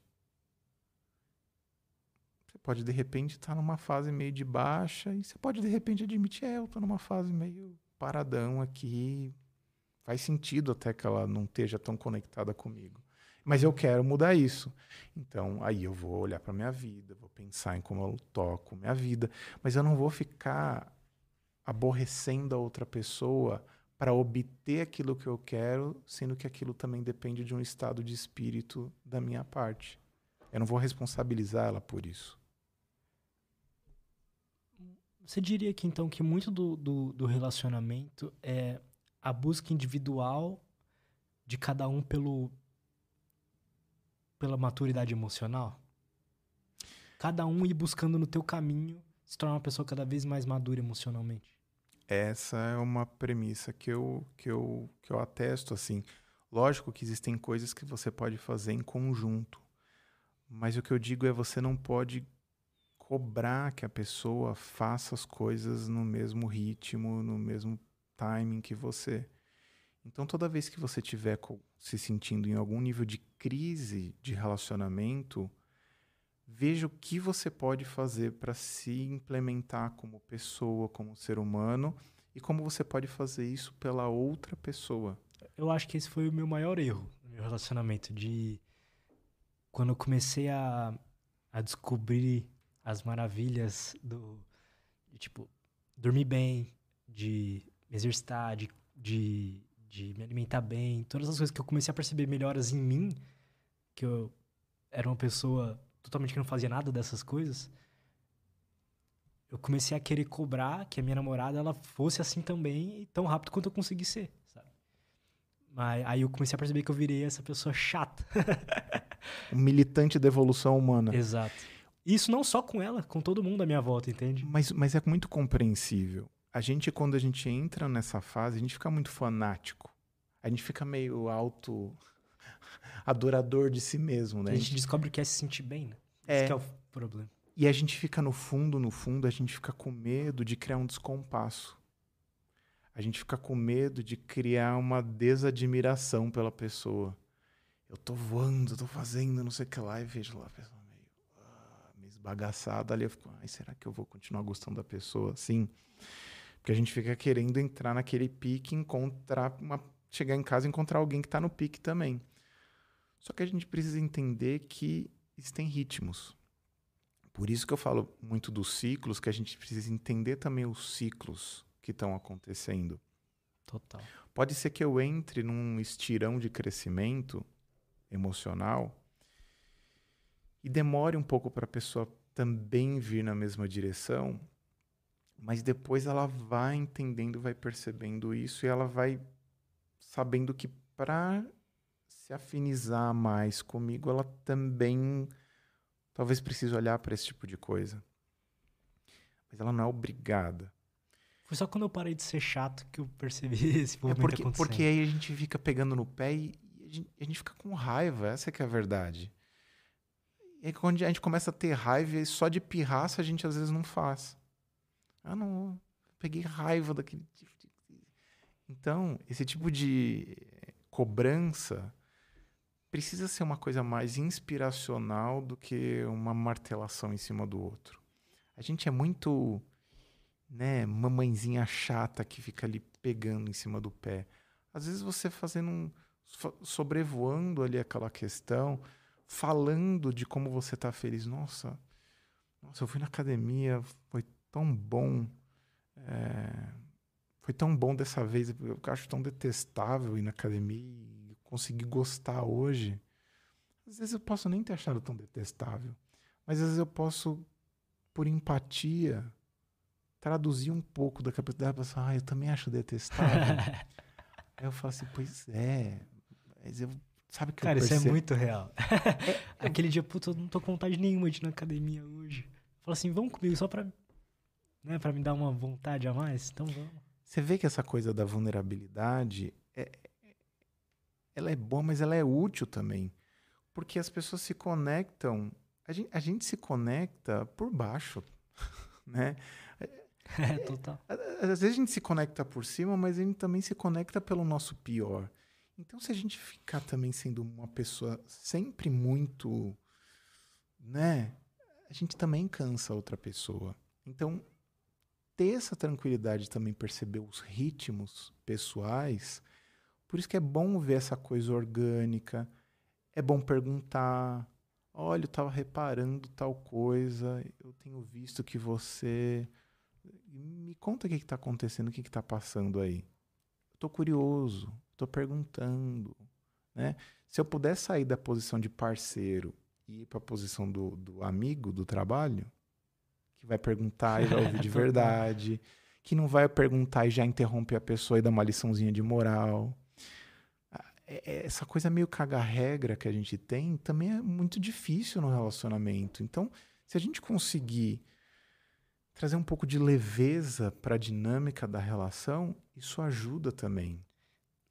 É o que, é o que a gente estava conversando de repertório. Tipo, eu fui assim porque era só como eu fui criado minha vida inteira, né? Então eu só sabia agir dessa forma para tentar motivar uma outra pessoa.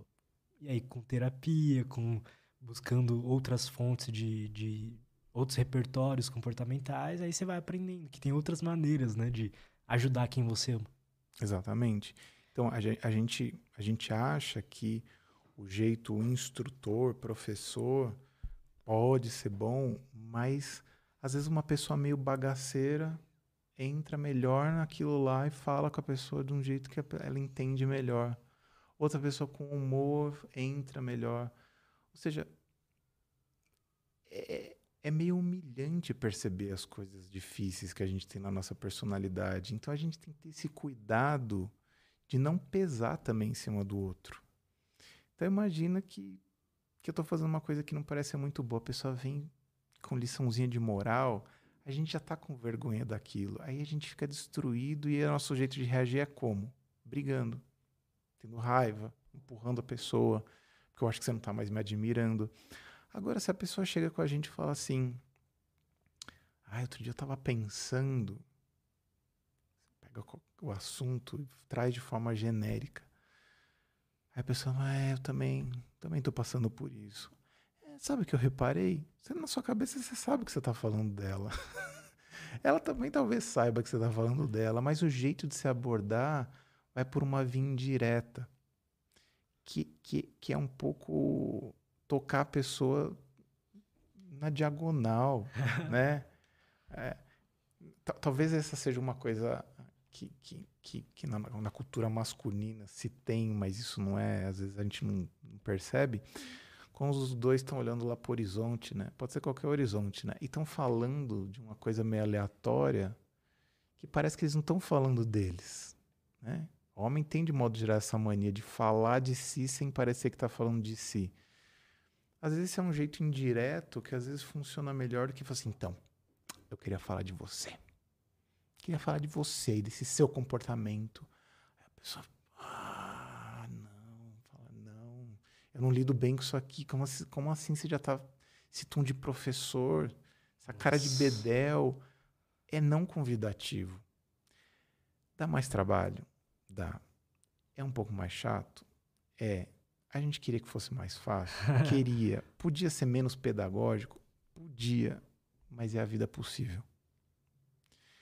É a diferença entre ah, o que a gente queria que fosse e aquilo que é, fato, na vida cotidiana. Então a gente precisa adaptar um pouco as coisas e não ter um estereótipo de um certo jeito professoral Perfeito, de viver cara. a dois. Perfeito. Tem uma pergunta muito boa aqui que o Danilo mandou. Ele falou o seguinte: é, pergunta ao doutor se filho pode unir um casal que estava prestes a se separar. Eu já ouvi umas histórias assim também, eu já. Já ouvi histórias assim. É algo saudável de se acontecer? Por que, que isso acontece? Como é que você vê essa questão? Isso acontece mas não quer dizer que é saudável que aconteça. Por quê? É, pensa que de um casal que está completamente sem repertório juntos, Eles não estão se entendendo mais em nenhum nível. Estão com as relações todas meio comprometidas, estão ali cheio de ressentimento, cheios de feridas assim abertas. Criar um filho quando vai tudo bem vai levar você ao limite do seu limite, para além do seu limite. Por uma questão de vai mudar toda a logística, vai deixar você fi... se você for um pai presente, tá? Levando em consideração que é um casal que vai buscar um equilíbrio nesse sentido. Você vai ficar exausto, você vai ter privação de sono, sua alimentação talvez fique bagunçada. Toda a base, vamos dizer assim, de, de, de talvez atividade física vai ficar comprometida. Seu senso de performance profissional vai ficar afetado. Sua, suas disposições gerais para fazer as coisas vão ficar afetadas, vão ficar, você vai ser colocado no limite. É, se um relacionamento ele já está cheio de feridas, essa criança vai chegar num ambiente muito sensível. É. Então, ela, ela, vai, ela pode manter o casal junto porque aquilo vira um projeto que eles vão sentir que eles têm que fazer juntos. Então, aquilo por um tempo pode garantir uma ilusão de convergência pode criar uma aparência de estamos fazendo uma coisa em comum. E de fato, filho, é a coisa mais incomum que você, que você pode ter com outra pessoa. Só você vai ter paciência de ficar falando do, do seu filho com a, com a, mãe do filho, com o pai do filho. Então só, só os pais vão ter saco para ficar endeusando aquela criança como endeusam. Mostrando 300 fotos desinteressantes e achar um milagre em tudo. Então aquilo de fato dá um senso de um resgate de algo precioso. Né? Só que se aquelas feridas não forem cuidadas, e normalmente as pessoas não cuidam, elas vão aparecer de outras formas, exatamente porque o filho vai colocar o casal diante de um monte de dilemas vai, vai estressar a visão de mundo que eles têm. Como que a gente vai educar o filho? Como não vai educar? Vai para esse lado? Vai para esse? A visão política vai interferir ali. Então a gente vai ter uma, uma educação mais positiva, que você vai dialogar, uma comunicação não violenta, ou vai ser na base da, do, do, do, chinelo, vai ser na base da, da, da, da, dominância, da chantagem, do... qual que vai ser a filosofia? E aí, se o casal tem essas feridas e divergências, o filho vai aprofundar o abismo que tem entre eles, juntando com certo ressentimento deles estarem fazendo uma coisa que cansa, né? Ou seja, pode até piorar tudo, né? Ou seja, se alguém acha que colocando um filho no meio daquela relação vai melhorar, eu diria que ela, essa pessoa está um pouco iludida. Para quem já aconteceu, vida possível. Você vai levar do jeito que vai levar. É, mas a probabilidade daquilo em algum momento se revelar na separação que vinha para acontecer é muito alta. Né? É, porque existem as exceções, né? Mas a regra, pelo menos que a gente vê, são as muitas vezes um relacionamento de paz assim que é não é saudável. Né? Exato, por isso que eu disse para você aquela hora que o problema não é separar ou não separar. O problema é como essa separação acontece ou como aquela união acontece. Se é um casal tá junto, mas cheio desses comportamentos problemáticos, tóxicos, é, passivo-agressivos acontecendo o tempo todo, tá, tá, junto não é, não é sinal de saúde né, para aquela família. E às vezes um casal separado, na separação, descobre uma maneira interessante, bonita, cuidadosa, respeitosa de se relacionar e preserva a criança daquele tipo de, de confusão.